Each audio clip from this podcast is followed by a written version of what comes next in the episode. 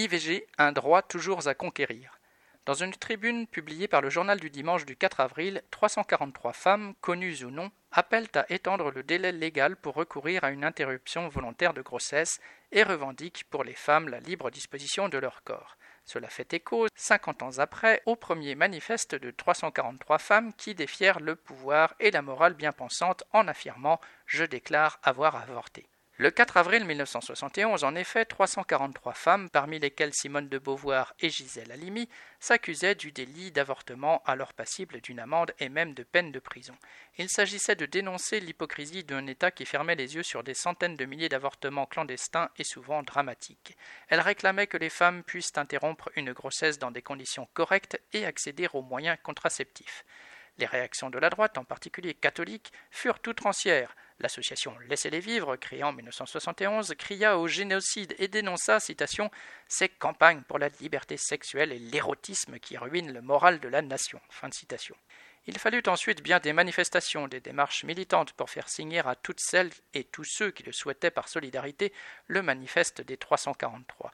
Il fallut le procès de Bobigny, où Gisèle Halimi réussit à faire acquitter une jeune fille accusée d'avoir avorté pour en arriver finalement à la loi Veil en janvier 1975.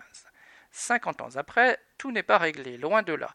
En septembre dernier, le délai pour pratiquer une IVG devait passer de 12 à 14 semaines. Acceptée en commission, cette proposition a finalement été retirée du débat à l'Assemblée le 16 février par ceux-là même qui l'avaient proposé, les députés socialistes.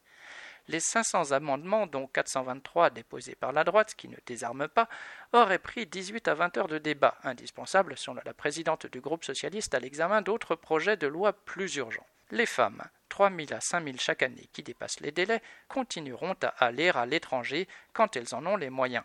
La politique d'économie a été catastrophique pour le système de santé, entre autres pour les centres d'IVG dont presque 8% ont disparu en 10 ans. Bien des hôpitaux ne pratiquent pas cette opération insuffisamment rentable. Bien des chirurgiens prennent prétexte d'une clause de conscience pour ne pas pratiquer l'IVG. Pourtant, chaque année, plus de 200 000 femmes doivent y recourir. Elles ont d'autant plus de difficultés qu'elles sont isolées, éloignées des quelques centres de santé existants et mal informées. Cinquante ans après, le droit à l'avortement et à la contraception, le droit à l'éducation à la sexualité sont encore à conquérir. Sylvie Maréchal.